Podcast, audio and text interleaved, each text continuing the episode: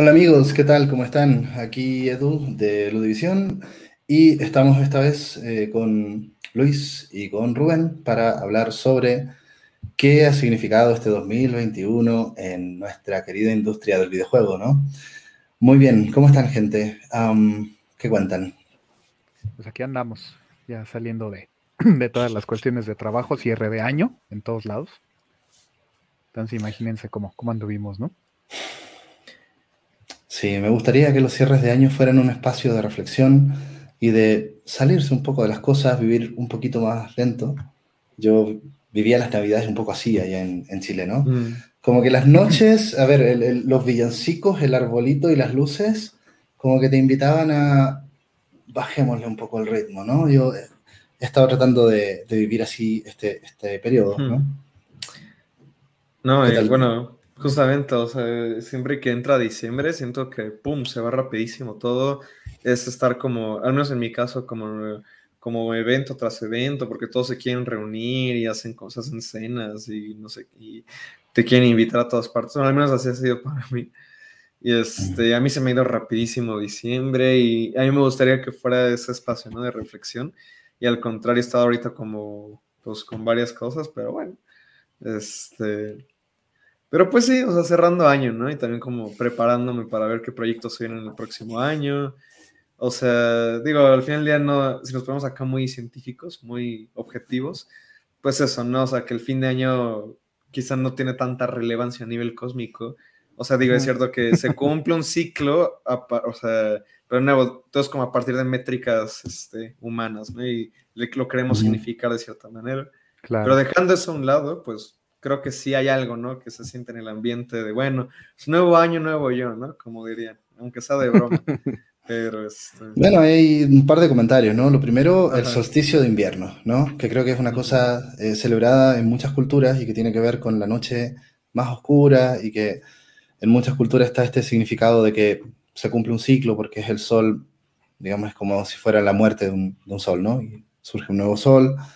Eh, y eso lo celebran mucho. Por ejemplo, en, allá en Chile está el Año Nuevo Mapuche, el Ah, Huetripantú o Huiñetripantú, tiene dos- esos dos nombres y también es lo mismo, pero en julio, ¿no? mm, Porque el solsticio de invierno, solsticio. claro, el solsticio de invierno es en julio ya, ¿no? Y es una fiesta bien bonita.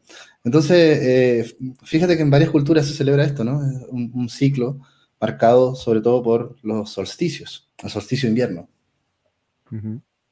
Y que, bueno, oh, curiosamente coincide con el nacimiento de Jesús, ¿no? Eh, pero bueno, en fin, estas son las, las cosas mágicas del cosmos. Eh, Según yo fue ayer incluso, ¿no? Ya este, por... el ya ha sido- 21. eh, el Ujú, 21, fíjate, tiene todavía más tiempo. claro. Pero, se ha ido desfasando con, con el paso de los años, ¿no? pero eso está bonito, ¿eh? A mí sí me gusta esa idea de, de marcar un ciclo y bueno, ¿cómo se marca? Con una especie como de caída de la luz, ¿no? Y, y desde ahora empieza un poco a subir los días eh, más luminosos, ¿no? A- no sé, yo lo encuentro bonito, tiene una poética especial, ¿no? Además, necesitamos mitos como Homo sapiens, gente, ¿no? Eh, necesitamos creer en cosas, ¿no? Sí, digo, también como ponernos a pensar, pues, sí, al, al fin del día ahorita es cuando estamos más alejados del sol. También el otro, por el otro, el otro día leía por ahí, ¿no? Que en teoría o estaría bien que ya es para esas fechas nadie estuviera trabajando, ¿no? Porque es como, como que son fechas como para que estés más, este, resguardándote para el siguiente año, pero bueno, no- sabemos que no pasa así, ¿no? Y, y en muchos casos hasta las cosas se, re- se reanudan desde el 3 de enero, ¿no? Que va a ser, y bueno, es el primer lunes del año que viene. Y la maratón Guadalupe Reyes, ¿qué? O sea, se trata de eso, ¿no? Un retiro, un retiro. Espiritual y reflexivo con alcohol, netamente. Que te diré que se bromea mucho aquí en México, ¿no? Aparte del, Guadalupe Reyes, eh, dicen, no, está más chido el Reyes Guadalupe. Ah, sí, ese- eso es en el, en el, en el otro universo paralelo. No, en México. Bueno, en Bueno, es este- que en el- en México es un universo paralelo, ¿no? Sí, Ajá, sí. O, o, por ejemplo, hay quien lo extiende y empiezan desde el Revolución Candelaria. Mm. Mm, Eso ya, ya son movimientos emergentes. Pero bueno, no sé, o sea, yo igual quería apelar un poco a esa noción como de, también, o sea, si es solsticio de invierno, ¿no? Eh, es como frío en, en latitudes más al norte y tal vez más al sur, es mucho frío, ¿no? Eh, el, solsticio de invierno, entonces son momentos de recogimiento en general, ¿no? Y de, y de, bueno, o sea, si estás con nieve en todos lados, no, si sales afuera, pero es más para estar adentro, ¿sí? Entonces, me gusta ese, ese, espíritu como de introspección y creo que sería muy bueno empezar a ver el tema de hoy, ¿no? Eh, en, en, esa misma línea, ¿no? De, bueno, reflexionemos sobre qué ha sido este año de, de la industria, ¿no? Eh,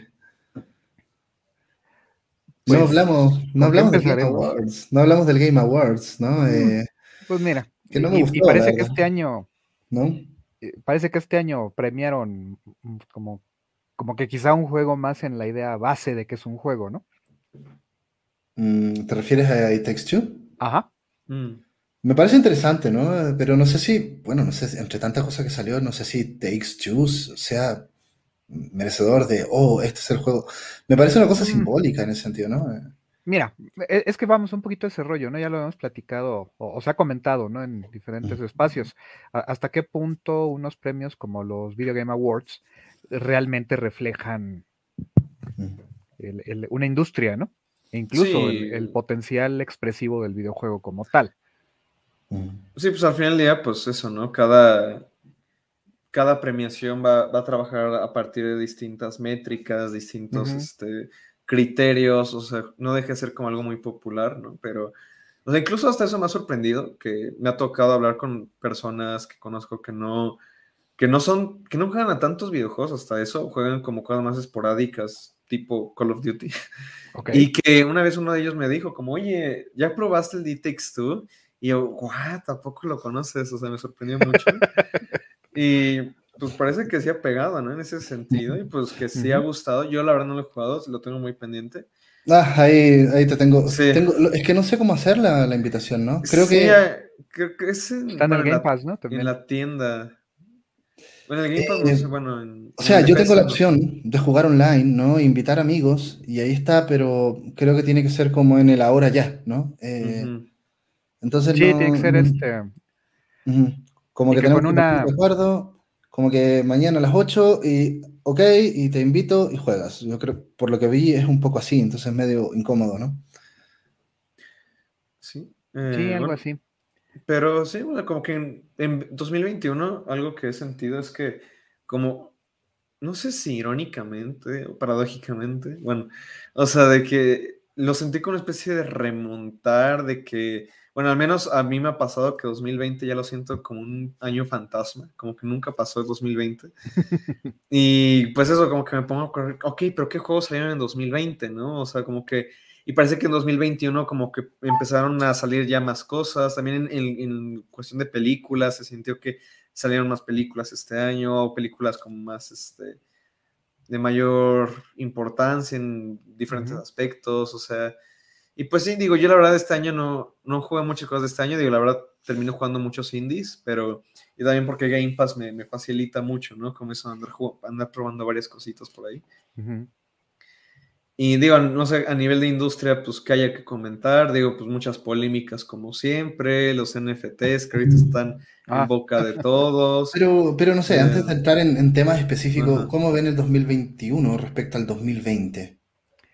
Yo coincido con Luis, estuvo más movido en cuanto a lanzamientos, en cuanto a juegos que este, pues llevaron la nota. Pensemos que 2020 eh, acabó cerrando, entre comillas, con el asunto, por un lado, de, The Last of Us 2 como juego del año, que pues siguió teniendo a su público muy dividido, por ahí esas cuestiones donde los, los gamers de hueso colorado y todos estos rollos de, de inclusión y demás, pues sí es un juego en diversos aspectos menos impactante que el original. Técnicamente, pues sí es una, chulada, ¿no? Aunque no está exento de, ciertos fallos, pero que pues hasta cierto punto quizás se sintió un poco injusto, ¿no? Darle el premio a, a The Last of Us 2. Y ahorita con este año, que también por ahí vi gente en... No me acuerdo de qué canal, lamentablemente ahorita no lo recuerdo pero que precisamente estaban diciendo de que este año estaba así como muy mediocre en términos de, grandes juegos, ¿no? Yo, a mí me gustó más el 2021, la verdad, ¿eh? Em, y yo sí soy fan de Hueso Colorado de The Last of Us, eh, pero creo que es un, juego para, para, el cual, digamos, la comunidad de videojugadores no, tal vez no, no está lo suficientemente madura, ¿no? Eh, eh, y también depende mucho de, cómo lo ves, ¿no? Porque hubo mucha crítica a este tema del doble final y de, y de, que tiene muchas fallas narrativas, pero yo creo que justamente el juego es transgresor desde muchos ángulos y uno de ellos también es eso, ¿no? Eh, el juego con, con, cansarte con la narrativa, ¿no? Y, y, y, desgastarte mucho como jugador, ¿no? Pero, pero finalmente mi experiencia tiene mucho que ver con, con que, claro, es, es un poco el mensaje de no sé, del odio, sobre todo en la comunidad, ¿no? Eh, y yo veo que por ahí va un poco el impacto del juego. Eh, eso a mí también se me hizo como muy, este, o sea, y cuando se le dieron el premio, me acuerdo que sí hubo como, le llovió mucho, pues, mucho odio, mucho hate, lo que sea. Y hasta eso, digo, aunque a mí el juego, o sea, sí, yo soy en un como campo medio con respecto a ese juego, porque para mí es de que sí, hay cosas que sí me gustaron, sí me latieron del juego y hay cosas que no tanto. Pero cuando le dieron el premio dije como, venga, a mí como que de cierta manera fue como, se me hace de cierta manera como poético, vamos a llamarle, que un juego que se trata sobre perdonar, sobre dejar ir el odio, que recibió tanto odio, que reciba más odio por ganar un premio, ¿no? O de cierta manera fue como, yes, ¿no? O sea, em, Cumple su objetivo, ¿no? Em, sí. Y tienen razón, de ese lado, como juego desgastante, funciona bastante bien, ¿eh? en serio, o sea, es un juego bastante denso de, abordar, eh, no, al menos yo no me lo puedo echar por ratos largos. Sí, es que es un juego muy cansado. Sí, entonces, este, digo, y, eran bastante buenas las escenas de, sigilo, o al menos yo traté de, de, superar la mayoría de los escenarios precisamente siendo sigiloso. Y digo, no soy tan hábil, entonces pues también era, era de estar con mucha más calmita y, y teniendo eh, cuidado de que no, no, no, no se este, alborotaran demasiados enemigos a la vez, ¿no? Pero, o sea, por mucho que fuera cuestionable que saliera de Last of Us 2, me gustó justamente por la controversia y por el hecho de que incluso ahora estamos hablando de The Last of Us 2, ¿no? Como si quedara pendiente, ¿no? Entonces, para mí eso es un muy buen signo. Ahora, no sé, si volvemos a lo de ahora, eh, ¿no? Es, ah. están, ¿Ya hay comentarios de la gente? Sí, es que no, me había aparecido la notificación de que había comentarios. sí, yo también los noté apenas hace un momentito. también por ahí pide que, este, que, que, no nos ve los nombres. Ah, que pongan nuestros nombres, por si alguien quiere. vale, déjame, déjame ver cómo hacemos eso ya, que se, ya se me olvidó eso. Pero bueno. Sí, pero ahora en lo mientras, bueno, así como, pues ahora sí que resumiendo este pequeño primer bloque, ¿no? De que, pues, o sea, yo sí 2021 lo he sentido un poco más movido en cuanto a contenido popular, vamos a llamarle. O sea, digo, la verdad, aún ah, así este año terminé jugando más indies que otra cosa.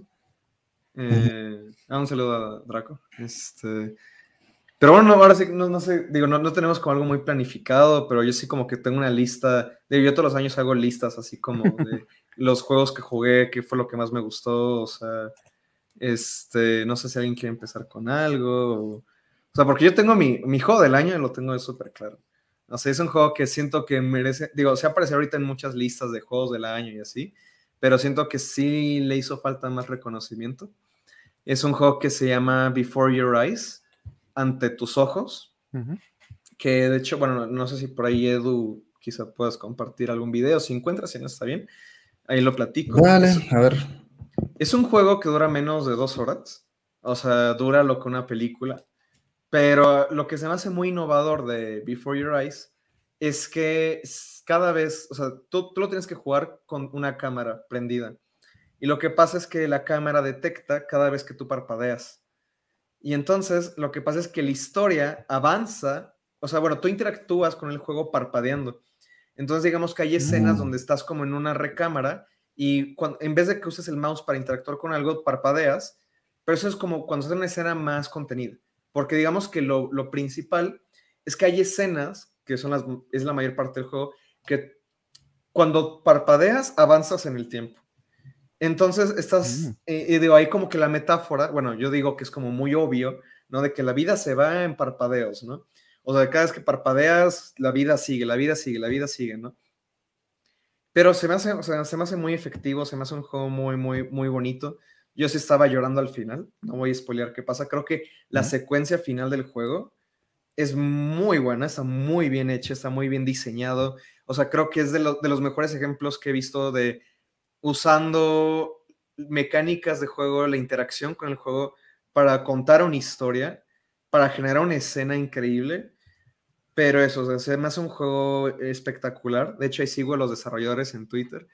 y eh, acá, rato le están diciendo como, no manches, o sea, su juego me encantó.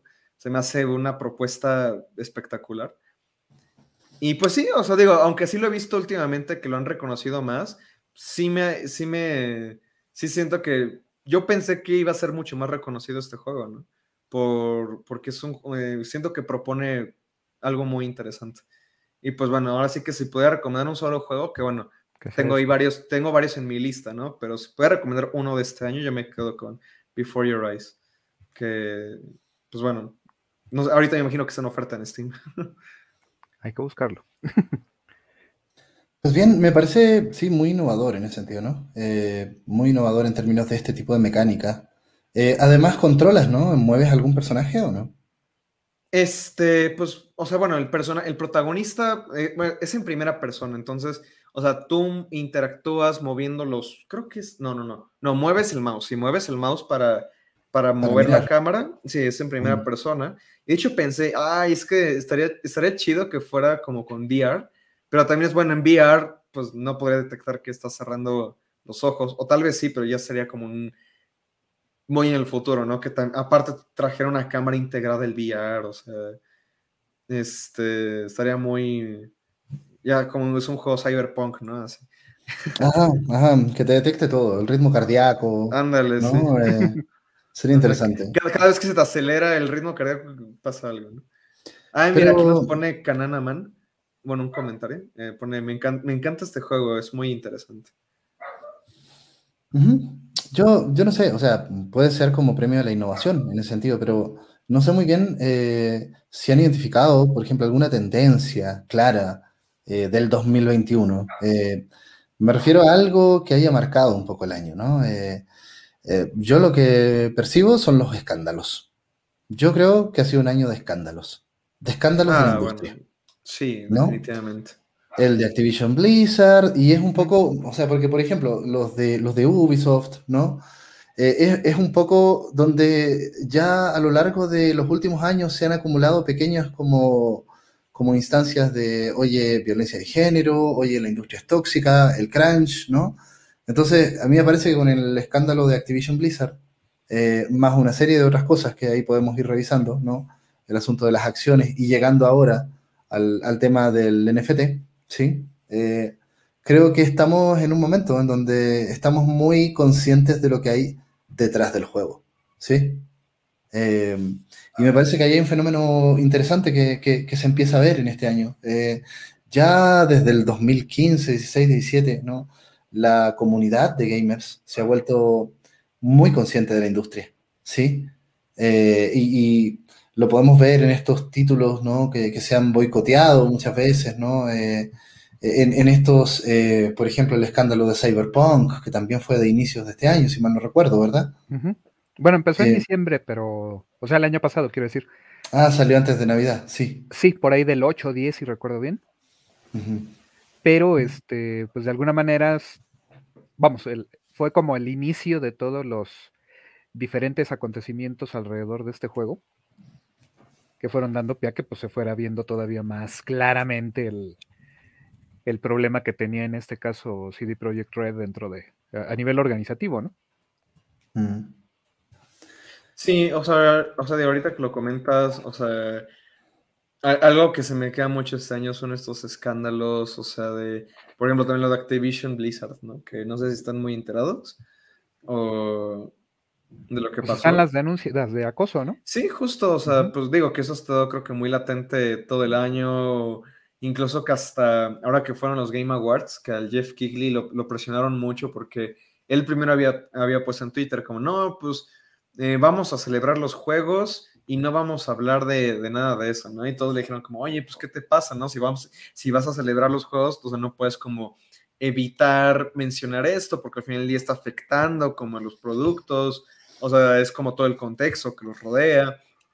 Y, este, y al final sí terminó diciendo como, no, pues este, no está bien que pasen estas cosas. Y de hecho luego se le fueron encima porque cuando anunciaron el juego de Star Wars de Quantic Dream, fue de, oye, pues qué hipócrita, porque Quantic Dream ha estado con muchos escándalos también, porque no, también no sé si supieron eso, que digo, al fin del día, pues es chisme, ¿no? Pero chisme de la industria, de que, pues eso, que David Cage salió con, con comentarios muy este, homófobos, comentarios muy, este, eh, pues de ese estilo, ¿no?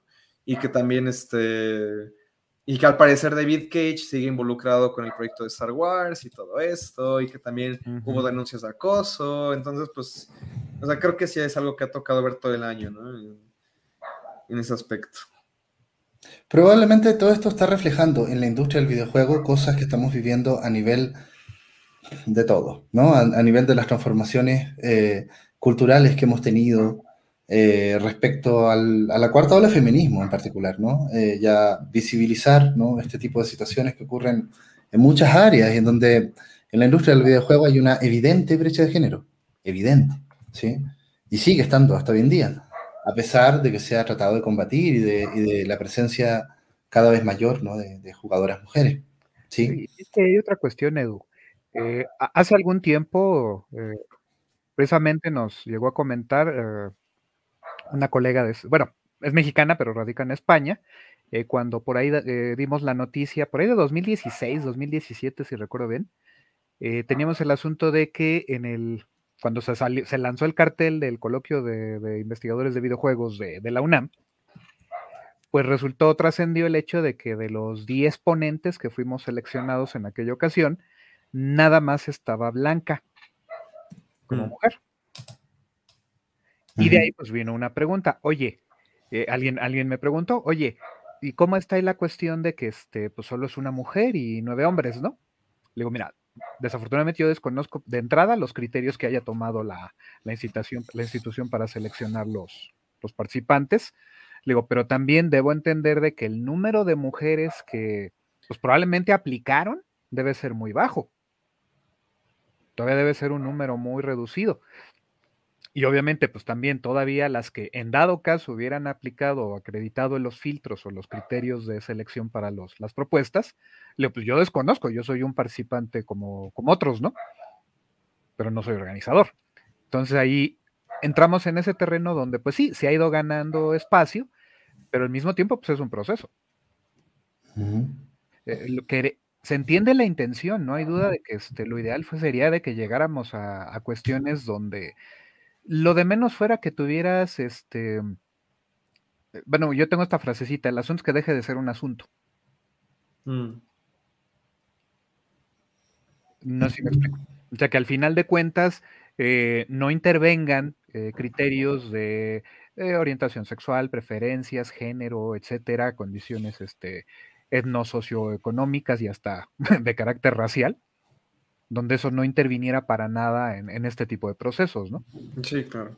Pero también viene este lado, y, Blanca lo comentó en algún momento, dicen, bueno, pero pues es que es cierto, quizá nada más aplicamos dos, tres mujeres y pues resulta de que nada más a una, este, una cumplió con los criterios, ¿no? Es que, a ver, es como, el asunto es que viene de antes, ¿no? Eh, y es un tema bien complicado, que una vez salió en una conversación con Ernesto, me acuerdo de, bueno, ¿y por qué será que las cárceles estadounidenses están llenas de personas afroamericanas y hay menos eh, afroamericanos en las grandes universidades? Ah, si uno se pone así como, así como, mira, es que las universidades eh, simplemente aplican el criterio sin fijarse en el color de la, de la, piel, ¿no? Y bueno, las cárceles, a ver, es la ley, ¿no? La ley eh, se aplica para blancos y negros, ¿verdad? Y claro, y tú ves que se, empiezan a dar estos, estos fenómenos, ¿no? De las cárceles llenas de negros y las universidades con pocos negros. Entonces, ¿qué pasa ahí? Mira, otra vez volvemos a procesos sociales que llevan más tiempo del que uno idealmente quisiéramos que esto se resolviera con que dijeras, ¿sabes qué? Ya se, se, anulan estas brechas sociales y listo, ¿no? No, lamentablemente es un proceso. Sí, ya se acabó el racismo, ¿no? Sí, exacto, no lo puedes erradicar de golpe. Tienes que ir trabajando para que poco a poco se vaya dando una igualdad de condiciones y, digo, es lo, la intención con la que yo resumo. El asunto es que deje de ser un asunto. donde de pronto te des cuenta, ok, pues a, lo mejor hoy hubo menos mujeres, el año que entra habrá más, el siguiente año está parejo, pero que realmente ya no está importando eh, que te estés fijando en si es hombre, mujer, quimera o pollo, como dice Blanca, ¿no?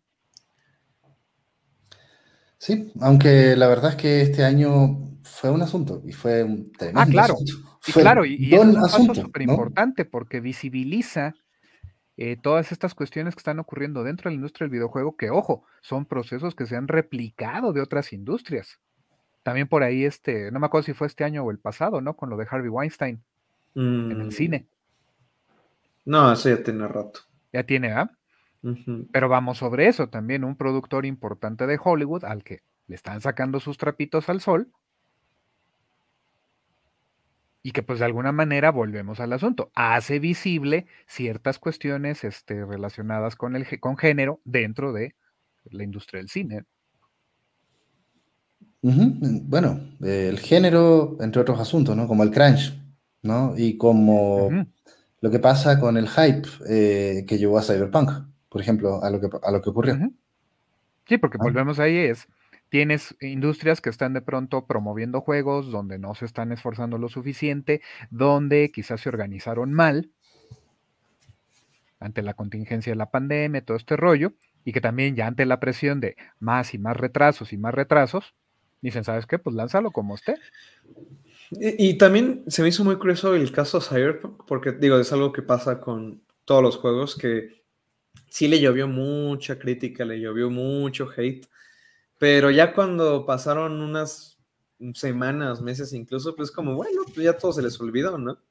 Digo, es un poco lo, también lo que hemos llegado a comentar, que pues digo, la industria de los videojuegos pues es como muy transitoria, es muy, muchas cosas son muy efímeras, o sea, justamente ahorita que mencionaste Last of Us 2, o sea, pues, ya no he visto como que mucha gente hable de él, ¿no? No, también Cyberpunk hasta se puede dar el lujo de que anunciaron, ¿saben qué? Ya ni siquiera estamos ah, trabajando en arreglar los bugs, estamos trabajando haciendo DLCs, ¿no?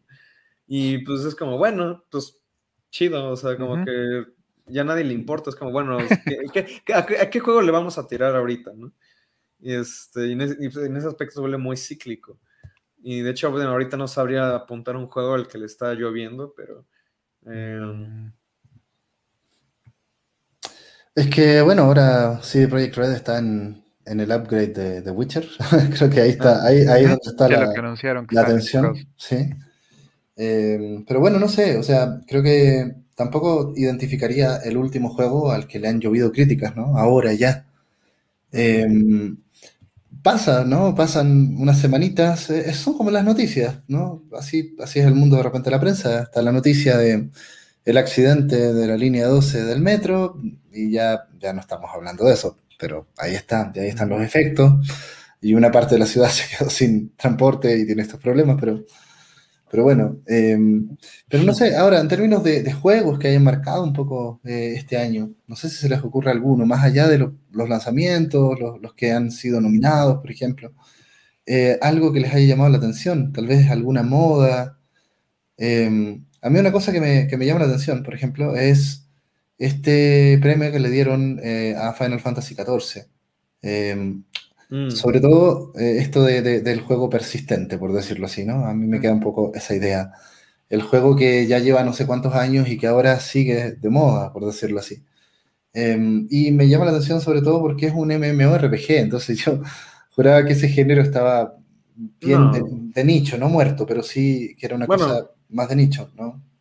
No, pero eh, aguerrido su, su, fandom. Sí, sí, ya lo veo. Y lo mismo. bueno, eh, adelante, adelante. Bueno, no, o yo sí he visto que, pues, o sea, le ha ido bien al Final Fantasy XIV.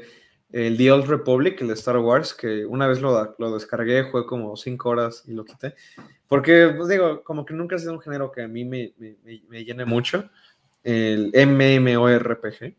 Pero, pues digo, o sea, pues justamente yo creo que en, su nicho, pues han, han sido juegos este, que han logrado seguir adelante. El Final Fantasy en específico, pues hasta, bueno, estos documentales de NoClip, que no sé si, bueno, los he, mencionado varias veces, que es el canal de YouTube que hacen como documentales de juegos. O sea, creo que sacaron un, un documental del Final Fantasy XIV, este, eh, y pues este, pues toda la historia que ha tenido. Y digo, pues estos documentales usualmente los sacan para, para audiencias este, que, o sea, lo sacan, mejor dicho, porque está la audiencia para estos documentales, ¿no? de hecho, ahorita buscando rápido, ¿no? El Final Fantasy XIV Documentary, 1.3 millones de visitas. Y yo, wow, o sea, de hecho me sorprendió ahorita ver que, que tuviera tanto, ¿no?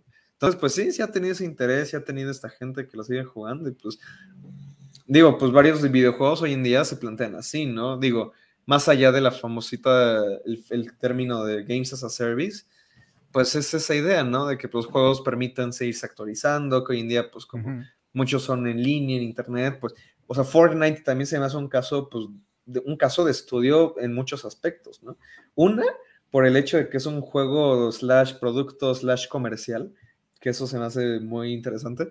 Pero más allá de eso, que es como, bueno, que Fortnite se ha planteado que es como, bueno, Fortnite etapa 1 y se murió Fortnite. No sé, si, no sé si nadie se acuerda de eso, que hubo, un, hubo como una, un periodo de una semana donde habían dicho, no es que Fortnite ya se acabó, pero no, fue porque eh, iban Al final de la temporada, ¿no?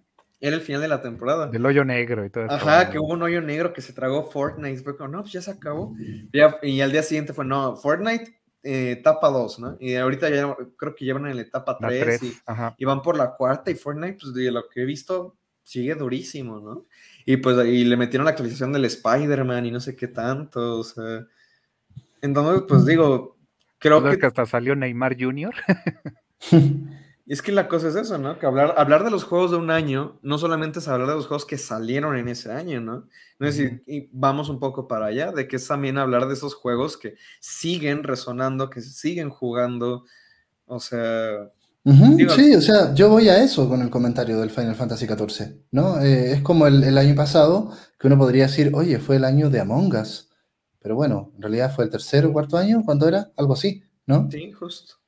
Eh, entonces está pasando algo y me llama la atención también relacionarlo con, los remakes y los eh, eh, remasters y todo este fenómeno. Em, por ejemplo, con el Final Fantasy VII que salió y, el fenómeno que está ocurriendo ahora con Final Fantasy VII, de que sale este Battle Royale, ¿sí? The First Soldier, y sale este, esta versión del remasterizada del Final Fantasy original para móviles entonces, ¿qué está pasando con Final Fantasy VII? Que además sale el Integrate, entonces, del Final Fantasy VII y los ports, ¿no? Eh, entonces, ¿cómo, estamos volviendo, ¿no? y se está complejizando esta situación de los remakes, ¿no? ¿Qué les parece? Pues mira, ahorita ya esa tendencia está, está bastante marcada desde el asunto de... Es una inversión relativamente más baja estar trabajando en este, en, portear juegos, en remasterizarlos, para, para mantenerlos vivos. También este, en lo que compartías hace unos días, Edu, va, ligado un poquito, ¿no? Con Microsoft y su interés por este apoyar el asunto de la emulación. Mm. Sí, sí, ya, ya tenemos mucho tiempo, ¿no? Eh, y esto de los remakes y de todo este fenómeno de, no sé cómo llamarlo, pero relanzamiento, tiene, tienen muchos nombres. Reediciones.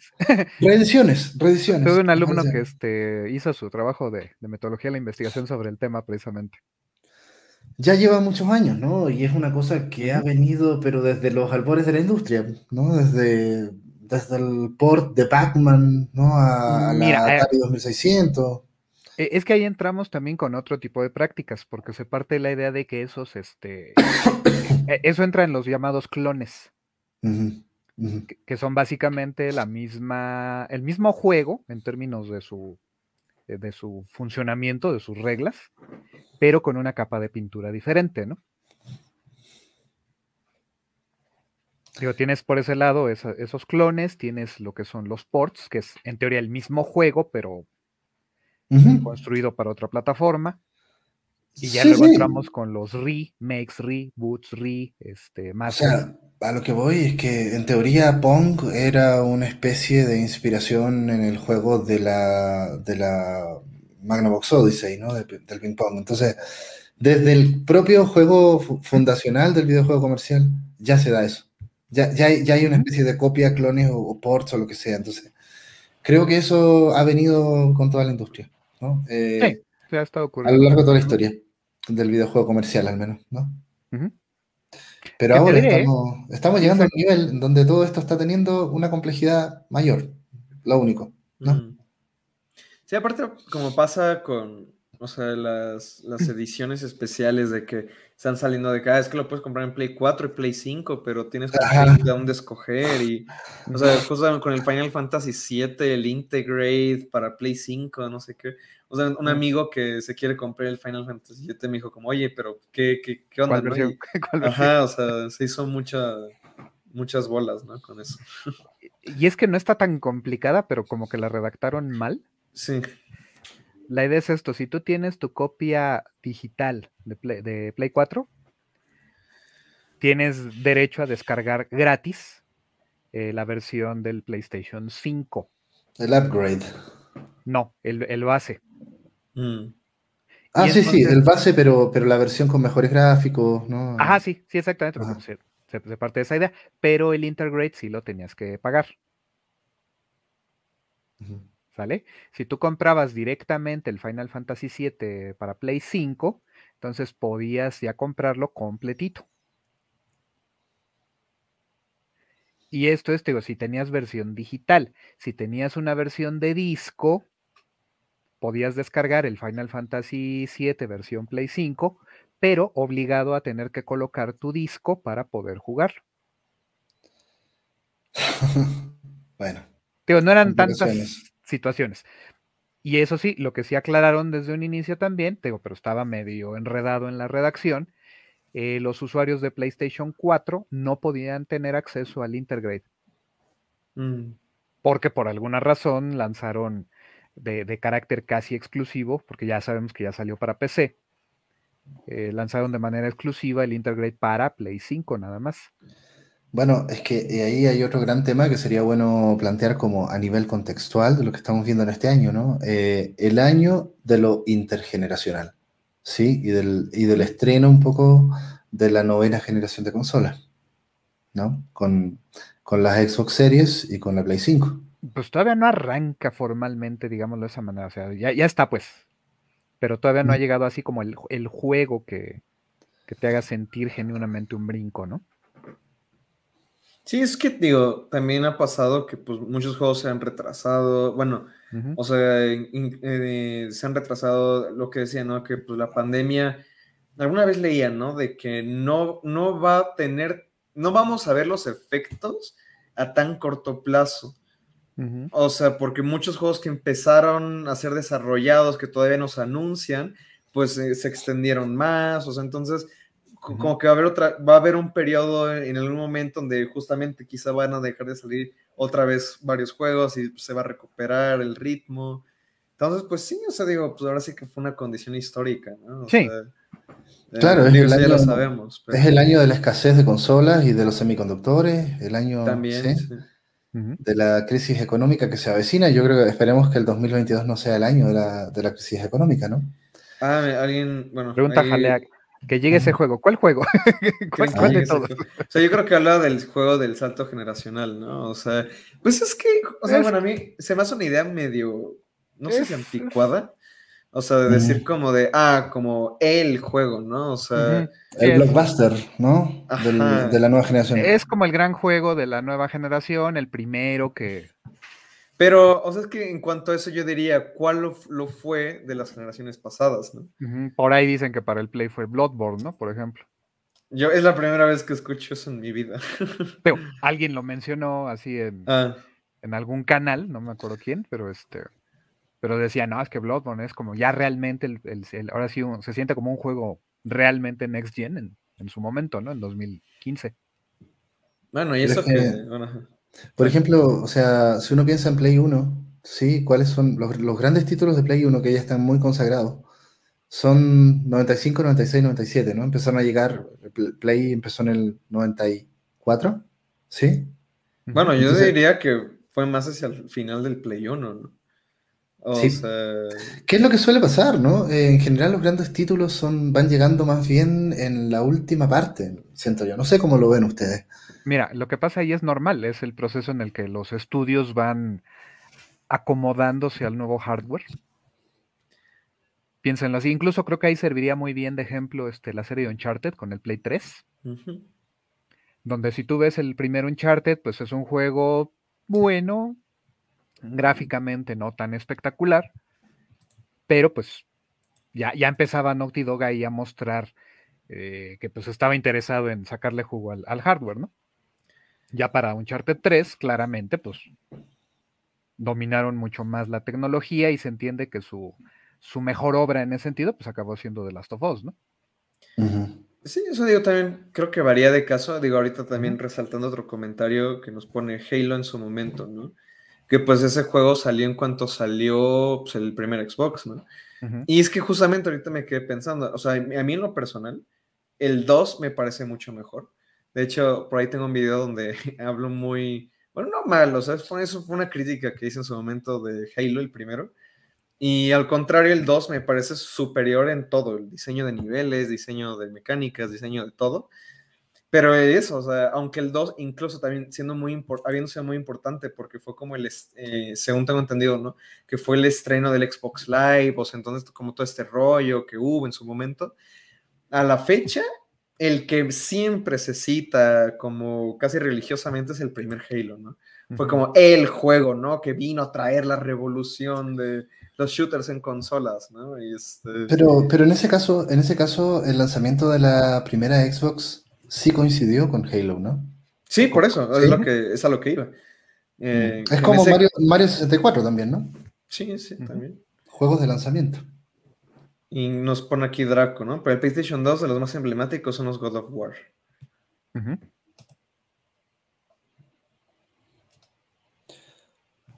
Pues sí, pero, pero es que en realidad, a ver, hay que darle tiempo al tiempo en ese sentido, ¿no? Ahora, ¿qué tenemos ahora de, para estrenar las nuevas generaciones? Tenemos, tenemos, de que tenemos, tenemos, ¿no? Eh, tenemos varias cosas, ¿sí? Em, y ya también tenemos muchos exclusivos que a mí me llamó la atención en el primer trimestre, sobre mm. todo este año, que salieron exclusivos de Next Gen, que tú decías, a ver, esto podría haber salido para un Play 3, ¿no?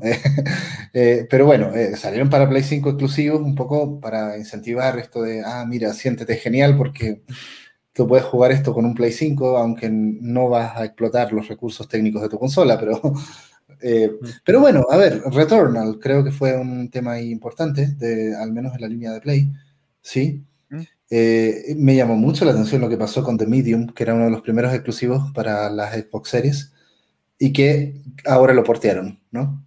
y, no solo lo portearon, sino que ahora eh, empieza a usar todas las funciones ápticas del DualSense, ¿sí? De, de, Medium. Entonces ahora están diciendo, no, es que ¿sabes qué? La versión definitiva de ese juego es para Play 5. ¿Qué, onda con eso, no? Eh, sí, bueno, es que también, justamente por cómo han sido los, los, o sea, la industria ahorita es muy diferente en el sentido de que o sea, ya los exclusivos ya no es tanto, o sea, por ejemplo, lo de que hace Xbox, ¿no? De que todos sus juegos salen en PC al mismo tiempo, ¿no? Entonces yo por eso ya hace mucho que yo no veo esos juegos como algo exclusivo. O sea, creo que es eso, ¿no? Que ahora Xbox se presenta más como un servicio, como una plataforma, en plan de, ah, bueno, estás en PC jugando a Xbox, pero estás jugando Xbox, ¿no? Y tú sabes que estás jugando Xbox. Y también ahorita PlayStation, que pues bueno, también les ha llovido, ¿no? De que están empezando a sacar sus juegos en PC, pero, pues eso, como, digo, aunque PC ahorita, pues es, ya está como muy migrado con las consolas. Digo, yo que luego ando curioseando, o sea, estoy en un montón de grupos de gamers en Facebook, o sea, pero grupos así como muy, muy comunales, ¿no? O sea, entra de, entran de todo tipo de personas, y la verdad perfiles, pues sí, muy fanboys. Y pues sigo viendo, o sea, esa concepción, ¿no? Que es como, ah, o sea, aunque, aunque están los juegos en PC, es como no, es, que es exclusivo de Xbox, es exclusivo de PlayStation, ¿no? O sea, es como, bueno, pues allá ustedes, o sea. Eh, es como una marca, finalmente, ¿no? Sí, sí. Ah, es como marca Xbox, por decirlo así, viene de allá, ¿no? Sí, aunque es este, a lo que se refiere Luis, va sobre, más sobre el rollo de, y es que como nació y surgió en tal plataforma, pues es, de esa plataforma, ¿no? Sí, va un poco por ahí, ¿no? O sea, pero por eso justo como que yo, o sea, bueno, como que al, menos en la parte de exclusivos, como que no he visto también como que haya habido mucho revuelo, o sea, el Returnal, que de nuevo, o sea, fue como un juego pues, que salió, que sí vi que tiene ciertas características interesantes, sí me interesa jugar algún día, pero tampoco es de que como, wow, o sea, no, no, no, no sentí que haya roto barreras, ¿no? Este, sí, pone otra vez jalea, ¿no? Y hacemos como que la PC no existe. Es que sí es curioso, la PC está como en un, en un terreno baldío, bueno, con un terreno mixto. Y, entonces, como, bueno, yo que yo juego más en PC últimamente, es como, bueno, pues, o sea, ahora sí que se peleen todos por los exclusivos, pero el Halo Infinite que acaba de salir y salió en PC, ¿no? O sea... No, está genial, o sea, es como los, los PC neutros. No que se peleen todos los de consolas y total, yo ya pagué mis 40 mil pesos para comprarme esta máquina, así que ahora me da lo mismo, ¿no? O sea, porque esa es la otra, ¿no? Eh, qué curioso, ¿no? Porque podría ser el PC una de las plataformas más incluyentes, ¿no? Pero por el tema del costo inicial que tú tienes que invertir, de repente es paradójico, ¿sí? Que sea tan prohibitivo. Sí, es que, o sea, justamente como que, bueno, ahorita estaba pensando en que esta parte de los saltos generacionales, o sea, alguna vez, bueno, no sé, lo habré escuchado y lo reafirmo, cada vez se van a ir notando menos, o sea, porque pues estamos llegando a puntos de avance tecnológico y gráfico que pues ya no siento que es como, wow, el gran salto, la gran revolución, o sea, eh, y de cierta manera a mí como que pues me alegra que, o, me parece adecuado que cada vez sea más, más como algo, o sea, yo creo que sí se puede ir perdiendo esta como ilusión o esta magia que en algún momento, pues hasta, digo, a mí, a mí me ilusionó mucho cuando salió el PlayStation 4, ¿no? Quizá también porque me tocó cuando estaba mucho más chavo. Pero sí fue como, no manches, el PlayStation 4, o sea, y el Infamous, y nunca he jugado Infamous, pero no manches, se ve increíble, ¿no? Yo, yo la verdad es que cuando salió el Play 4 dije, no, no, no, no, no, esto es demasiado, es demasiado. Si la Play 3 ya ya logra todo, ¿no? ¿Para qué más?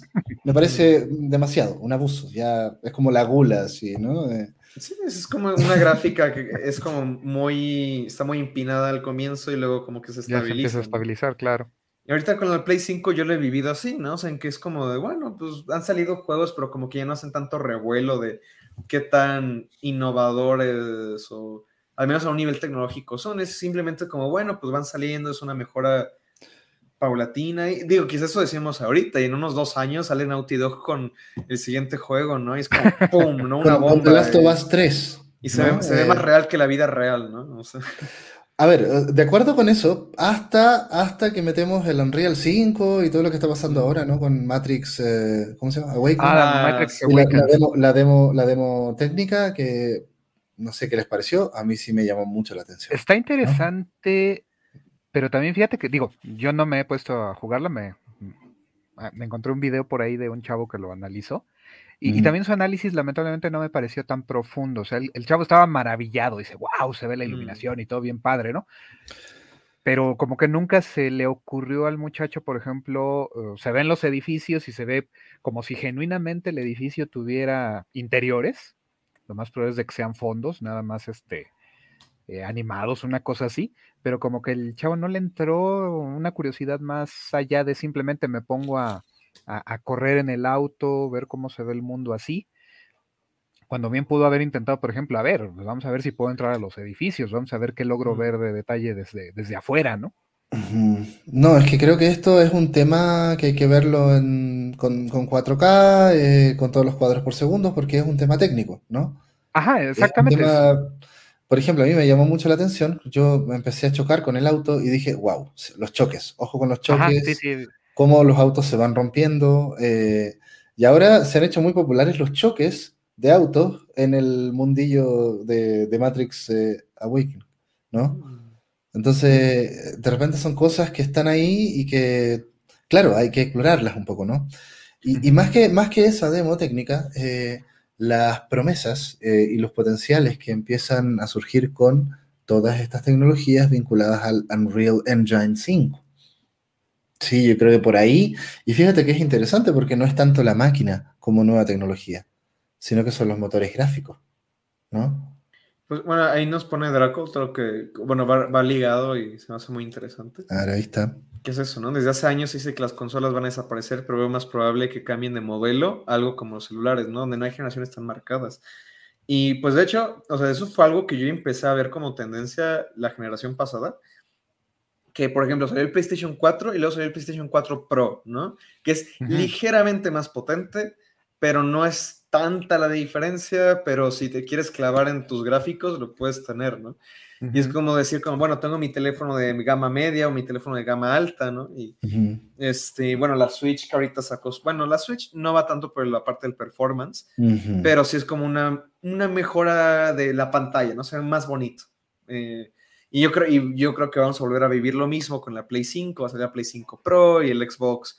Bueno, es que el Xbox, de hecho, se hace que ya va por ahí, porque es el, el Series S, el Series X y está implicando la existencia de que eventualmente va a haber series Z, series AA, series este, Supreme, ¿no? O sea, de hecho, ya andaban, eh, se rumoraba, ¿no? De una versión todavía más básica que el, ah, S, que es el, el Series C.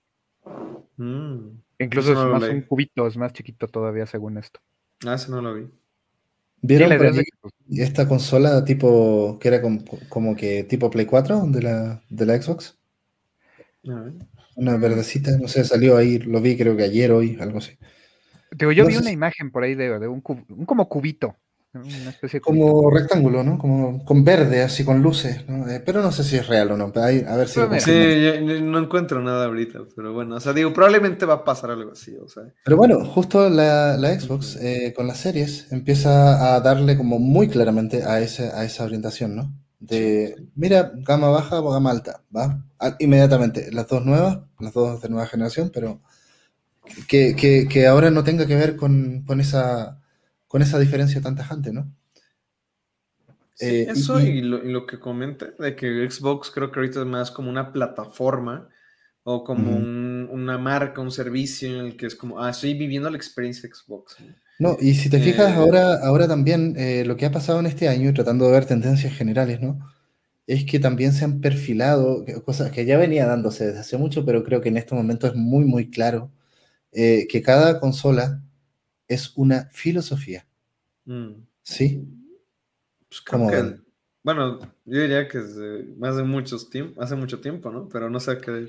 O sea, no es solo los juegos exclusivos, sino que eh, también esto, esto que está planteando, por ejemplo, Microsoft con su Xbox, o el hecho de que Nintendo no abiertamente no compite en una carrera tecnológica, por ejemplo, ¿no?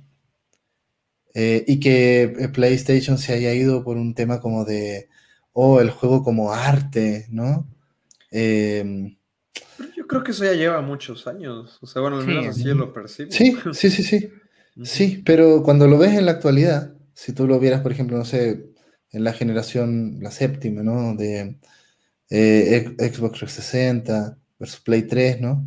Sí, claro, hay diferencias, pero en realidad todos le van un poco a la misma, ¿no?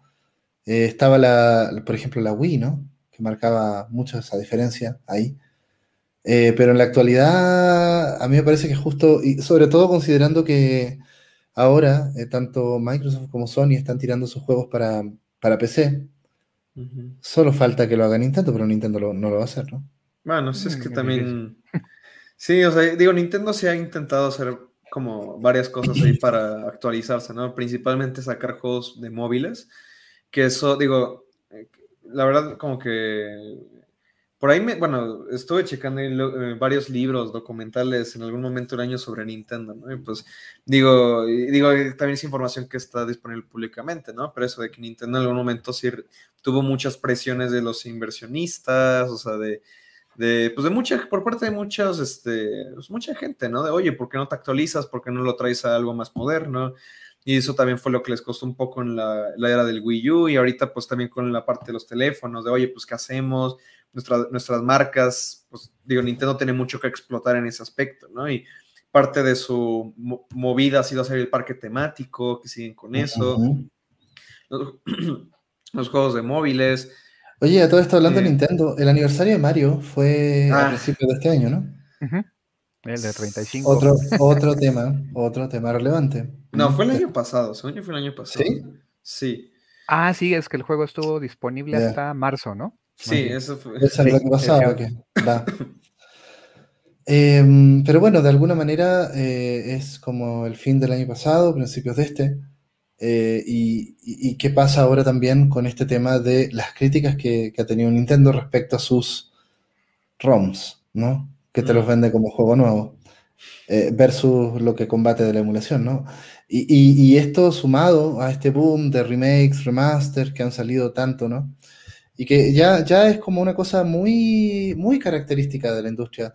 Yo no sé si les pasa, si, si han visto, por ejemplo, eh, que a mí me gusta ver estos eh, programas de estos canales de YouTube que hacen, ok, los juegos de enero, ¿sí? ¿Qué va a salir en términos de enero del 2022? Y, y ahora cuando tú ves ese tipo de, digamos, de, videos, ¿cuántos remake, remaster o cosas por el estilo hay, no? Eh, o ports también, ¿no? O DLCs. Entonces, o versión eh, Platinum, o versión no sé cuánto. Entonces, ¿cuántos juegos no nuevos hay ahí? ¿Sí? Eh, la mayoría en una de esas, ¿no? Uno dice, a ver, y pueden ser secuelas. Eh, entonces, con, este, con este escenario, a mí, no sé, no sé cómo les va a ustedes, pero a mí ya me dan ganas de, de jugar juegos antiguos, porque es lo mismo. Sí, o sea, porque si va a salir Dead Space, ¿no? En versión remake, está bien verlo todo, pero... Y eso no sé cómo lo toman. ¿Lo toman como algo positivo o como algo negativo? ¿Qué les parece? Mm. Esto. O sea, es un intento de las, de las empresas por eh, seguirle seguir exprimiendo la vaca. Pero por otra parte, o sea, a mí hay una parte de mí que, a mí, que me gusta, ¿no? Porque, o sea, si vas a sacar un, remake de Dead Space, y la verdad es que o lo que pasó con, con eh, Maiden of Blackwater, el Fatal Frame 5, ¿no? Eh, son juegos que, de alguna manera, qué bueno que las nuevas generaciones puedan jugarlos, ¿no? Eh, entonces es como una especie de reconocimiento, ¿cierto? O el, el Mass Effect Legendary Editions. Bueno, también se me había olvidado, pero que habían anunciado el Knights of the Old Republic para PlayStation Por ejemplo, por ejemplo, en la misma línea, ¿no? Y que ya salió para Switch, por cierto. Sí, que salió para Switch. Que a mí me parece un poco como hacer, hacer ya eh, gala de la historia del videojuego. ¿Sí? Eh, es, como, es como ver Casablanca eh, en, 4K. remasterizada. Sí, en 4K. Sí, pues, es algo normal, ¿no? Digo, si pensamos en otros medios, o sea, pues es eso, ¿no? Se hacen remakes, o sea, o sea, bueno, en, el teatro obviamente de que se van volviendo a, poner, o sea, se, revitalizan. Remake de Hamlet, ¿cuánto han habido, por favor? O sea... Y digo, también lo digo porque ahorita, bueno, vengo de haber visto en el cine la, nueva versión de West, West, Side Story que dirigió Steven Spielberg, que es este musical que, bueno, también se hizo en los 60 la película, y justo hace una semana vi la original, y pues digo, o sea, salí de verla con un amigo, y es que mi amigo me dijo, no, es que a mí no me gustó mucho, ¿no? Y justamente dije, no, pues que, o sea, bueno, me dijo que no le gustó tanto la historia, digo que no la ha visto, pues es una historia que lidia mucho con temas, por ejemplo, de la, los inmigrantes en Estados Unidos, en esa época, ¿no? en los 60 O sea, digo, tiene muchas cosas de, ese entonces. Digo, la, aún así la nueva está ambientada en esa época, en los, pues, en los 50 más o menos, este... Pero sí, o sea, se me hizo interesante que aunque la revitalizaron y es una historia que va a conocer nuevas personas, pues eso, ¿no? Tal vez ya no, este, ya no simboliza mucho para, nuevas generaciones. Y tal vez llega un caso en el... Quizá los videojuegos no lo veo tan, tan así, porque digo, siendo sinceros, son pocos los videojuegos que se meten en cosas como tan de la época, en problemas sociales. Eh, digo, es algo que ha sido ha ido surgiendo poco a poco, ¿no? O sea, con producciones más recientes, juegos independientes. Pero, pues bueno, o sea. Mm, ya todo esto en, la misma línea, no se olviden de Skyrim, la edición de aniversario para Next Gen. ¿no? Eh, Skyrim en ¿Ah? Play 5, Skyrim en VR, Skyrim en Switch. Skyrim, para, celulares. Mira que justo estamos pensando lo mismo con Jalea, yo no había leído el comentario, pero sí. Ah, ok, ok. Es como el meme, ¿no? El que dice el chiste y el que lo dice más alto, ¿no? Eh, entonces, pero, eh, o sea, a ver, más allá de, ordeñar, seguir ordeñando a una vieja vaca, ¿no? Eh, o sea, es que, es que son, son juegos que de repente no, han sido bien ordeñados, por decirlo así, porque, o sea, Dead Space, que quedó ahí en el olvido siendo un hito en, el juego de terror, y ahora genera todo este hype. Ahora, me llama la atención porque estaba también de Callisto Protocol, que también mm. alude netamente a eso. Entonces, y en general pasa, pasa eso, ¿no? Sale ah, lo que pasó con Mass Effect Legendary Edition, ¿no? Y que ahora, ah, mira, están, están haciendo el nuevo Mass Effect, ¿no? También, ¿sí? Entonces, estamos en esta época en donde está pasando esto, ¿no? De que los, títulos antiguos reviven y dan pie a que salgan nuevos títulos. Saints Row, por ejemplo. Eh, eh, eh, y, todas estas cosas que ya no son secuelas, sino que son como el Back for Blood, por ejemplo, ¿no? Mm. Sí, juegos de versiones, ¿no? cuando regalaron en PlayStation Plus el Overcook All You Can Eat, ¿qué es eso? Ah, bueno, es el 1, el 2 y extra, pero versión para Next Gen. Eh, y, el 1 tiene cosas que agregaron en el 2, o sea, entonces es como una especie de remaster slash eh, enhanced edition del primer eh, juego. Ah, algo así. Sí, pues ahora sí que... Cambia los gráficos, ¿no? Se nota, son gráficos distintos. Incluso podemos pensarlo así, Edu. Eh, probablemente pudieran ser también una especie de campo de estudio. Porque estás trabajando. ¿Mercadológico? No, no, no, no. Más bien técnico. Mm. Ahí, te va lo que pienso.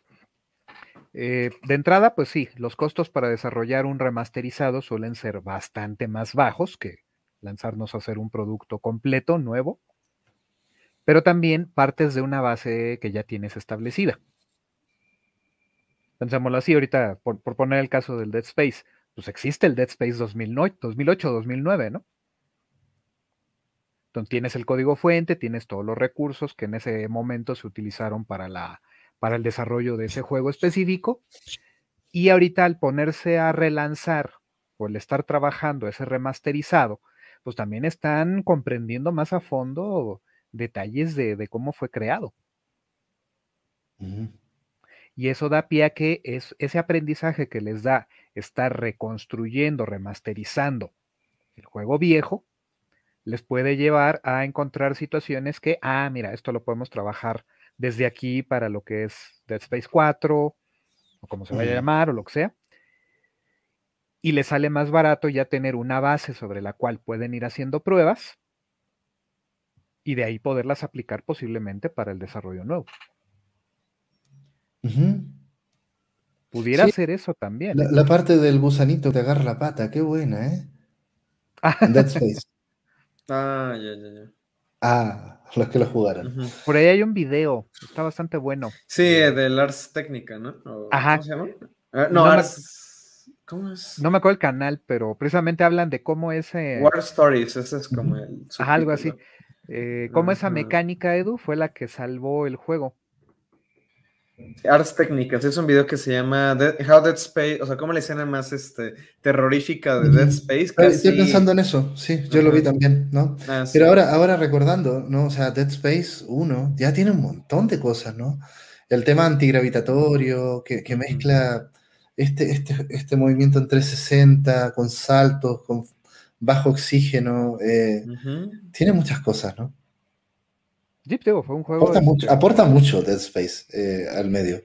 Entonces, qué bueno que lo estén remasterizando, pero, pero también qué malo que, tú no puedas jugar a un juego precursor en estos tiempos, ¿no? Esperemos que de aquí para adelante se pueda hacer. ¿sí? Bueno, ya se puede. Ya se puede, Acuérdate que este, precisamente Xbox tiene todo este rollo de retrocompatibilidad. Y digo, no soportan la totalidad del catálogo. Eso sí es quizá la, parte más este, criticable, ¿no? Bueno, pero. Lo más criticable es lo que hace Nintendo, pero ya. Mira, pero a lo que voy es esto, o sea, de que tú. Dije que. Eh, elegí mal la palabra.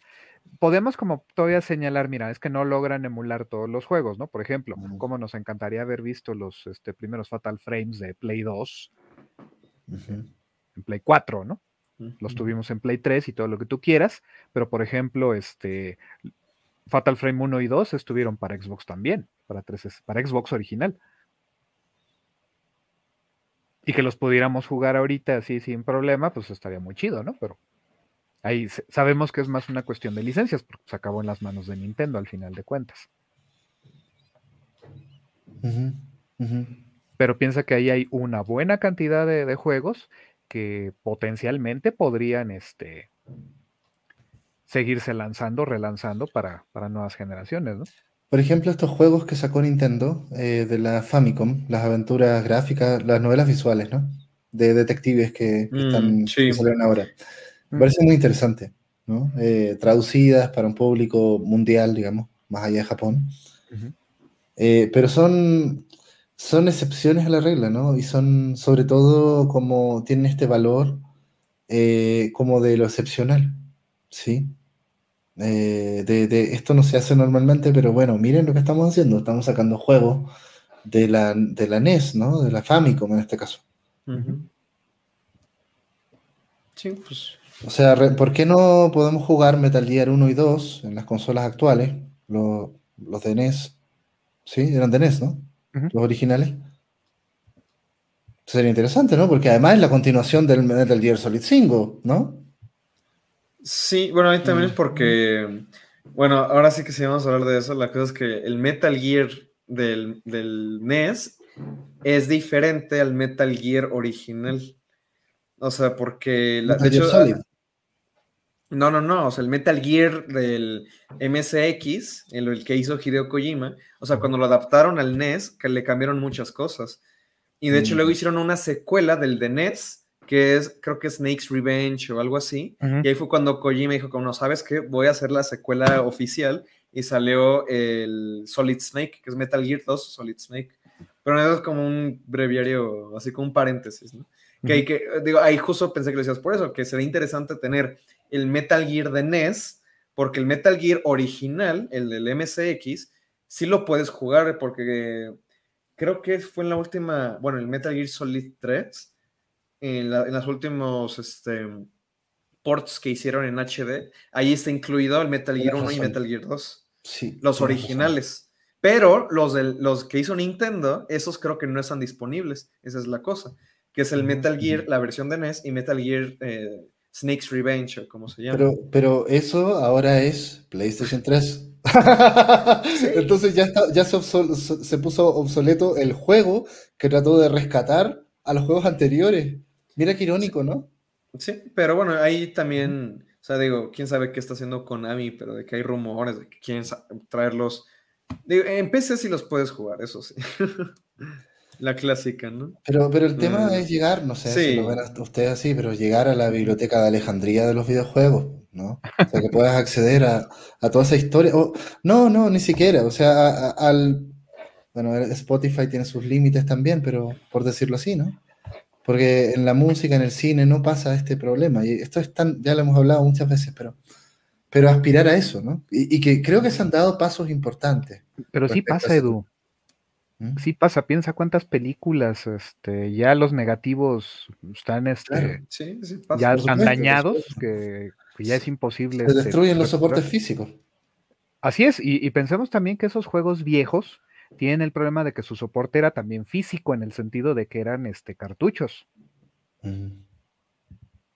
O estaban eh, almacenados en medios, este, en medios magnéticos. Pienso en los cassettes. Los famosos cassettes, exactamente. Entonces, pues, acaban expuestos a un campo magnético eh, circunstancialmente y pues, se borran los datos.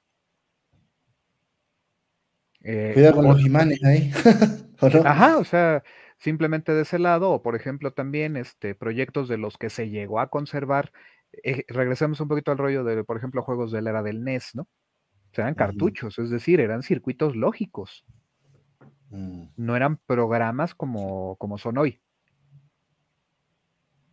Qué curiosa esa, ¿eh? Y entonces ahí pierdes, este, por ejemplo, eh, no solo es que tengas que cambiar el diagrama del circuito, o sea, tiene, necesitas de entrada el diagrama de los circuitos. O sea, tú tienes un cartucho de Super Mario Bros. versus el primer Zelda y físicamente los circuitos son distintos. Exactamente. Entonces, ¿qué pasa ahí? Necesitas de entrada tener diagramado el circuito. Necesitarías conservar los diagramas, que se entiende que en esa época se hacían en papel y de ahí poderlos reconstruir. Y no solo eso, sino también adecuarte a las especificaciones técnicas de aquel tiempo. ¿Por qué? Porque la mayoría de los chips que se fabricaban en aquellos años para esos circuitos, hoy ya no, ya no se fabrican. Y en cuanto, ¿cuánto costaría eh, generar nuevamente todo ese hardware? Bueno, a ver, para las personas que están ahí viéndonos, para más información, revisen nuestro programa de preservación de videojuegos, ¿no? Justamente es lo que iba a decir, que digo, no que no sea interesante, pero ya nos fuimos al pasado otra vez, ¿no? Sí. Eh, bueno, que 2021 ya es, pasado. Eso, es, que, a ver, el 2021 con tanto remake y tanta cosa, es un regreso al pasado, ¿no? Es, es cómo retrabajamos este pasado, ¿no? Y, y más que nunca, y eso es lo que estoy tratando de llamar la atención ahora, ¿no? con todo esta, este fenómeno particular de, remakes tan complejos que se está dando, ¿no? más allá de los pases de temporada y de todos estos, estos temas, ¿no? Y, partimos con el Final Fantasy XIV un poco, ¿no? Sí. De estos juegos que vuelven. Sí, pues de bueno, algunos nunca se fueron, pero este. bueno, sí. Eh, eh, tenía como una, una, pequeña discusión con un amigo que me decía como, ah, es que hablando de otro remaster, que digo, lo jugué un poco a comienzos de año y después no lo seguí, que es el remaster que hicieron de Shin Megami Tensei 3. Ah, ya, me late. Este Pero, ¿y cómo, ¿y cómo generan modas, no? Modas nuevas, o sea, porque uno puede decir, oh, está genial, yo te podría decir, yo soy fan de la saga, de los personas, y me dan ganas de jugar este, eh, y que está para Play 2, ¿no? Eh, entonces, o lo emulas o lo compras nuevo. Ah, sí. ¿Te das cuenta? Eh, y, lo que pasa es que ahora si está disponible, si tú lo emulas, eh, incluso creo que es un mecanismo antipiratería, porque si, tú lo emulas, es como, ah, sí, está, está chido, pero, pero no tienes la versión chida. ¿no? Eh, oficial. la, versión no oficial, la versión de, más calidad. Bueno, en la mm, emulación tú puedes aumentar la resolución, poner un montón de, de filtros y cosas que, que mejora mucho la experiencia del juego de Play 2 original, ¿no? Bueno, ahí hay otro tema, en qué medida también la emulación puede superar muchas veces al juego original. Sí, bueno, por ejemplo, hace poco, hace poco, no me acuerdo cuándo fue que jugué Silent Hill 1, que hace como seis meses más. Bueno, el punto es que e, en el emulador donde lo estaba jugando, pues sí vi que había un como que tú lo, puedes hacer widescreen. O sea, tú puedes forzar el widescreen porque ahí se mete como, pues sí, como que modifica los, o sea, la, los atributos de la cámara del juego para ver más del escenario, ¿no? Y como que también ahí le puedes meter texturas que lo hacen HD. A mí la verdad no me gusta hacer eso, porque si juego un juego clásico prefiero jugarlo lo más fidedigno que yo pueda. Pero pues sí, ¿no? ahora sí que si quieres jugar la mejor versión, o sea, ya a un nivel técnico y quieres jugarlo en HD con texturas, en widescreen, o sea... Pues, lo puedes hacer, lo puedes hacer en emulación, ¿no?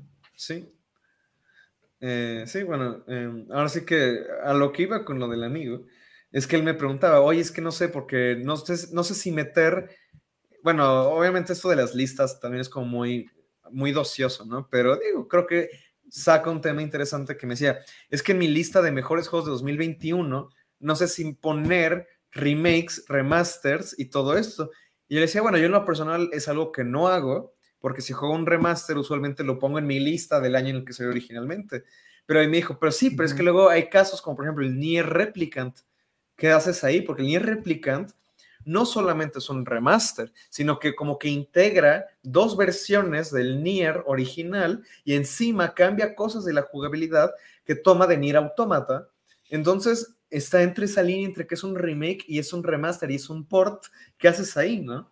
O bueno, ¿qué? O sea, digo, o sea, y, creo que al final del día, digo, algo que también quería decir hace rato es que, pues digo, nos encontramos ante estas disyuntivas o estos argumentos, porque al final del día los videojuegos nos hacen pensar de manera distinta sobre qué pasa cuando traes algo del pasado, ¿no? Porque como es un, es un software, es un programa que tú puedes cambiar de formas que no, no se acostumbraba quizá en otros medios, porque digo, con el cine digital podría, bueno, ya ves George Lucas, ¿no? Que pues es, un poco lo que, lo, por lo que se ganó su mal, eh, bueno, parte de su mala fama, ¿no?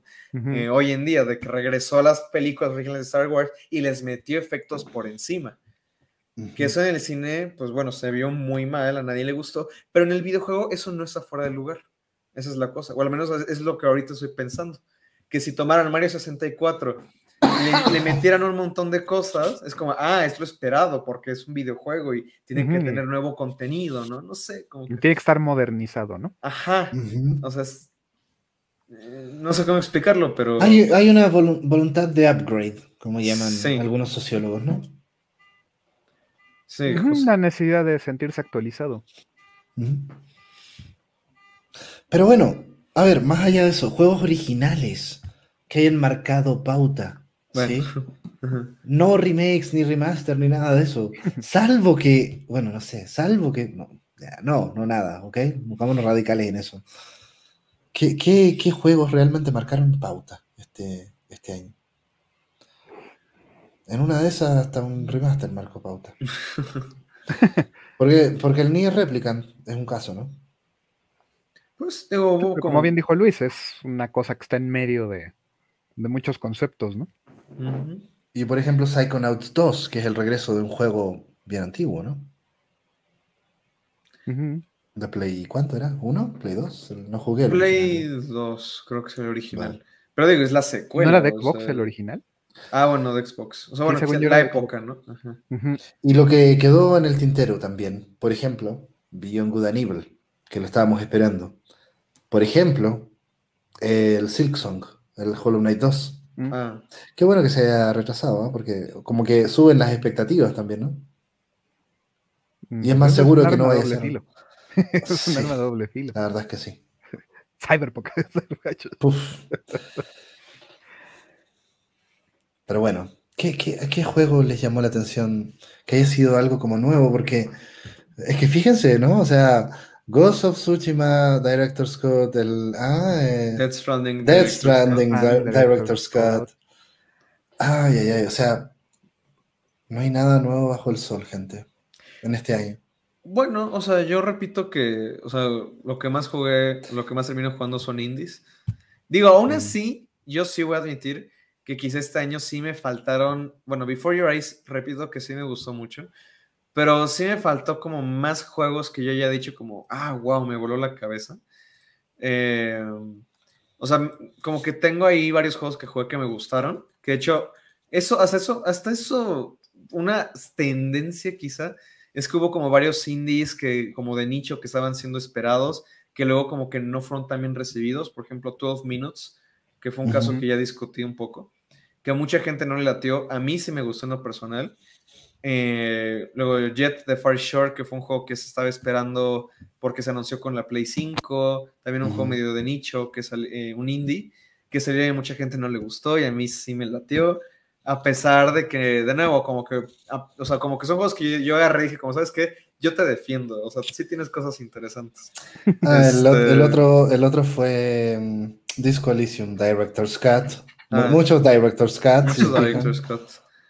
Eh, eso, mira, una tendencia que yo he visto a nivel de diseño de juegos, que de hecho yo le, le quiero entrar, eh, luego quizá explico por qué, para un proyectito por ahí, que a ver si sale adelante, pero este, los bucles en el tiempo es algo que he visto mucho en videojuegos últimamente.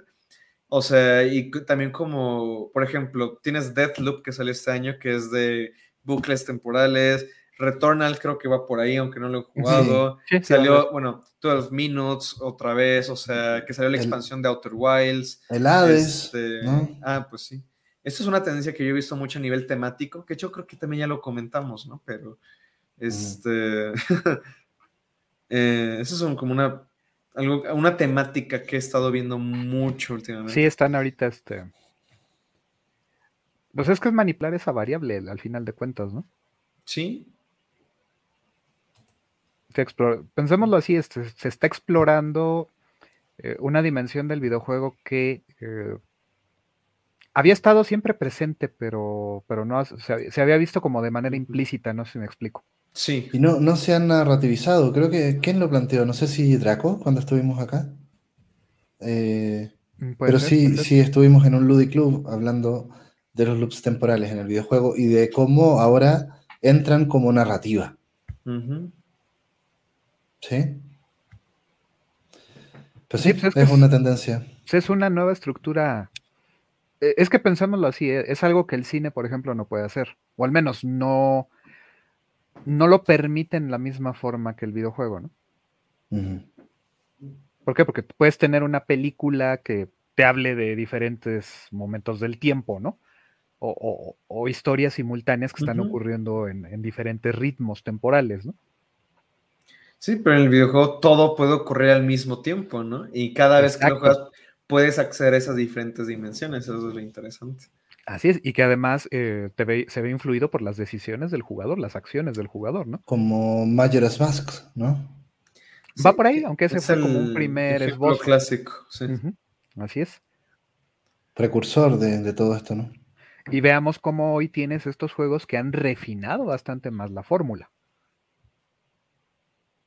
¿Por qué? Porque ya te empiezan a hacer notar el, asunto de cómo la temporalidad también es sujeto de, manejo de reglas, ¿no? Tienes hasta cosas como este The Best Amendment de Paolo Pedercini, ¿no? Como, como experimento sobre esa temporalidad. Ya, ahí, ahí no conozco muy bien esa referencia. No lo ubicas, ok. Este, bueno, yo un... ubico a Paolo, pero no he visto ese juego. Ah, The Mold Industria es un jueguito que se trata, es, una crítica a los tiroteos masivos de Estados Unidos. Entonces la idea es de que tú te pones en el rol de un, un, tirador, pero eres, se supone que eres como una especie de policía y todos tus enemigos siempre son tiradores, normalmente van con una capuchita blanca, estilo miembro del Ku Klux Klan y la idea es esto, tú tienes que enfrentarlo y, abatirlo, ¿vale? Él te va a estar disparando y tú tienes que estar esquivándolo y disparándolo. Bueno, terminas una ronda, y entonces la siguiente ronda va a tener dos tiradores enemigos, ¿vale? Pero ahí es donde entra la mecánica de, manejo del loop temporal. ¿Por qué? Porque cada vez que tú vas eliminando tiradores, el juego, el nuevo tirador que se incorpora, eres tú del nivel anterior haces lo que tú hiciste. Ajá. Mm, Entonces el juego va almacenando la, el historial de acciones que hizo el jugador en cada nivel, te coloca en una posición diferente y entonces, pues, evidentemente tendrás que hacer algo para intentar este, vencerlos, ¿no? Y ahí te plantea un poquito el asunto de esa crítica a, a, cómo la estrategia de combatir fuego con fuego, en el caso de los tiroteos este, estudiantiles pues, o, tiroteos masivos en Estados Unidos, pues al final no, no prospera porque simplemente estás implicando que se repite un esquema, ¿no? Sí, pues sí. A ver, eh, la Nintendo Switch OLED. lo que creo que, a ver, temitas que pueden estar ahí, eh, lo que creo que sí puede ser un tema muy relevante, no sé cómo lo ven ustedes, es la emergencia de la Steam Deck. De la consola de Steam. Ah, ah ya, digámoslo así, las PCs portátiles bueno, es que eso, los peces portátiles o, las. O sea, también, no sé si se acuerdan de las Steam Machines. Como que Steam le ha intentado darle al hardware durante mucho tiempo. Y pues a ver qué sale ahora, ¿no? Con este. A mí me parece atractivo un Steam Deck, ¿no? Me parece muy interesante. Como consola portátil o, o, como en la línea de lo que hace la Nintendo Switch. ¿Sí? Se jalea DM2. ¿Qué dice? Ah, DM2. Ah, DM2. Pues, es, la, es como el, sueño de tener un hardware de alto poder de procesamiento mucho más móvil, ¿no? Porque en, cierto modo lo tenemos a través de apps, pero, pero se entiende que son equipos significativamente de mayor tamaño, ¿no? se me hace que sí le va a pegar al nicho, dice Jale. Yo creo que, o sea, no sé, como que la Steam Deck se ve. De hecho, ya, ya se me había olvidado, honestamente. Pero es algo que sí compraría. O sea, digo, a pesar de que no lo tenía tan en mente. También eso es algo que, bueno, o sea, digo, llevo corriendo desde mucho tiempo, ¿no? O sea, que hay consolas que son más como de nicho. Por ejemplo, también se anunció una que se llama Playdate, que es como una consola muy indie, que es como, es una consolita amarilla pequeñita con gráficos en blanco y negro con una manivela. o sea, es una consola que muy pocas mm, personas Sí, sí, sí. Como, como tipo Game Boy, ¿no? Clásica. Ajá.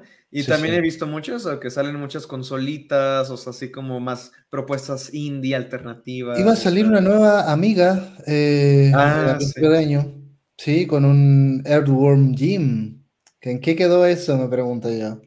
¿No? Eh, nunca más supe de ese tema.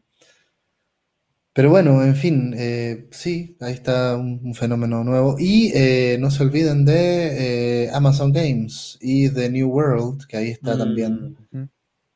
Ah, ya tiene su base, ¿ah? mi hermano es súper fan, por ejemplo, de The New ah, World. Sí. Em, bueno, MMORPG también.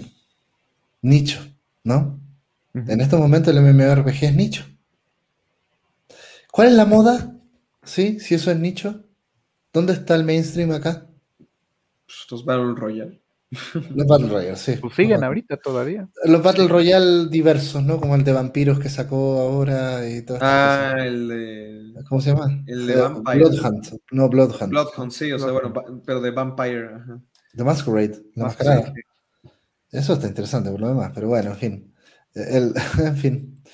Sí, los Battle Royale todavía siguen, este, siguen fuertes. Pues bueno, como ven, si ya... Ahorita, este, ¿qué es este LOL? Ahorita se me fue cómo está clasificado. Ah, no, eh, son... MOBA. MOBA, un MOBA, ¿verdad? Cierto. El MOBA de, ah, de, Nintendo, ¿no? Este de, de, los Pokémon. Sí, que yo lo jugué un poco, el, el Pokémon Unite. Ajá, que a, mí se me hizo, digo, yo como nunca le he entrado a esos juegos. De hecho, este, digo, paréntesis, así como hace rato justamente en Facebook vi que un compañero de la universidad como que ahorita se va a ir de pro player de League of Legends y como, ah, chido, o sea, yo, yo no ¿Quién hago este? eso. Qué, este, qué, interesante mundillo al, ah, que, al que no le hemos entrado nunca. Más o menos, ¿no? Qué, técnico, qué todo este, este, tema, ¿no? De los esports, ¿sí? Y de todo es, otra cosa, ¿no? Es como hablar de Roblox también, ¿no? Estos tremendos mundos que, claro, tú decís... Uy, lo de Roblox, que también, no, bueno, otra controversia, pero bueno, ya pasamos por las controversias, ¿no? Pero también que nos haya enterado, híjole, la controversia que tuvo Roblox, muy, muy fuerte. Eh, pero bueno, bueno, ahí veo a Edu con cara de de que no sé de qué me están hablando. Coméntalo, ¿no? Eh, creo que tiene que ver con este tema de los dineros y de ganar dinero. Sí. ¿Sí? ¿Eso? Sí, o sea, bueno, así como en el resumen ejecutivo de teléfono descompuesto, pues este, básicamente que se hizo viral de que, bueno, dos videos que hablan, que se ponen a investigar sobre qué estaba pasando en Roblox. Y pues eso, de que hay como mercados negros, de que están vendiendo ítems este, por dinero real, porque, o sea, los jugadores que al mismo tiempo pueden ser desarrolladores, eh, ganan dinero por los juegos que hacen, pero ganan dinero dentro de la plataforma de Roblox y tienen que ganar una cierta cantidad de dinero para convertirlo en dinero real. Pero entonces lo que pasa es que ese dinero, como no se lo, es muy difícil ganar el suficiente dinero para convertirlo a dinero real. Bueno, real entre comillas, que es real hoy en día, ¿no? dólares, digamos, estadounidenses. Sí, a dólares estadounidenses. De, Robux, ¿no? La, moneda oficial. De, Robux. a dólares estadounidenses. Dólares, ¿no? Entonces lo que pasa es que se ponen a comprar ítems dentro de Roblox, pero luego pasa que esos ítems son tan caros o son tan codiciados que hay mercado negro de ítems. Y luego, bueno, ese es uno, el mercado negro. Luego la otra cosa es eso, ¿no? El dinero que explotan a los desarrolladores. Tienen que, o sea, hay niños, niños de 12 años, 13 años, que ya se quemaron con la industria de los videojuegos porque pasaron por crunch terrible para sacar un juego a ver si les daba algo de dinero. Y es como, no manches. O sea, yo esa edad, este... Y eso es por contenido creado por, por usuarios, ¿no? Eh, que ya se autoexplotan y ya empieza esta lógica. Y todo esto nos lleva al NFT en el videojuego. El, el ah. tema del presente, ¿sí? el NFT. Sí. eso quizá, bueno, valdría la pena hacer un, conversatorio sobre eso, invitar gente que esté más informada del tema, ¿no? para, sí, para funarlo, básicamente, ¿no? por mi parte, no sé. sí, bueno, mi parte también, pero bueno, o sea, es que de hecho, la última, el último Club que creo que estuve solo con Draco, creo que surgió, o sea, dijimos, estaría padre comentarlo ya con más gente. De hecho, ahí, pues, ahí estaría padre arrojar la bola, ¿no? Como, digo, si es que creen que es pertinente de mi parte es como, bueno, pues creo que está horrible el tema. Este, pero sí, los NFTs y que Ubisoft también ya le llovió mucho. También es que a mí se me hace ridículo, honestamente, que como que muchos desarrolladores dicen, ah, vamos a meter NFTs. O sea, y luego a las, al día o a los dos días es como, ah, perdón, no sabíamos que los iba a hacer enojar tanto, vamos a quitar los NFTs, es como, de verdad, no, no están conscientes de la respuesta que están teniendo por parte del público, pero bueno, ¿no? Que... En fin, vamos cerrando, Ah, gente. Los de ¿no? Mictlán, ¿no? También van a meterle NFTs a... Mictlán, no me digas, por favor. Bueno, eso... No, no, no. Era Yo, capaz yo de creo hacer. que Tenemos a mí- hasta Maruchan dentro del... sí, no, me gustaría que esto pasara como una, una moda de estas cosas que no es una moda, es una moda, Sí. pero... Como los loot boxes un poco, ¿no? Eh, que en realidad va de la misma un poco. Pues eso es una, una nueva variación de las loot boxes. Mm. Pues bueno, gente, como ven, si ya vamos cerrando, eh, para sí. no hacer tan largo este programa. Sí, Dentro de todo, creo que-. Hicimos una buena revisión ahí de varios temas, sobre todo temas transversales, ¿no? Eh, me parece interesante. Pues bien, eh, nos preparamos para el 2022. 22. Eh, vamos a ir sacando buen contenido aquí, gente, a ver si ya vamos un poco acumulando experiencia y subiendo de nivel, ¿no? En, en este fin de año. Por cierto, hay un meme ahorita sobre el 2022, Ah, por cómo Bueno, no se sé, pronuncia en inglés. ah, sí, ese. 2022. Sí, que es 2020, 2. Dos. Ah, qué horrible, no me gusta nada. No me gusta nada el meme. bueno, En fin, bueno, gente, hasta aquí lo dejamos. Un saludo a todas las personas que estuvieron aquí comentando. Muchas gracias por sus aportes y nos seguiremos viendo, ¿vale? Así es, excelente año para todos, porque Felices fiestas. Felices fiestas. hasta luego. Bye bye.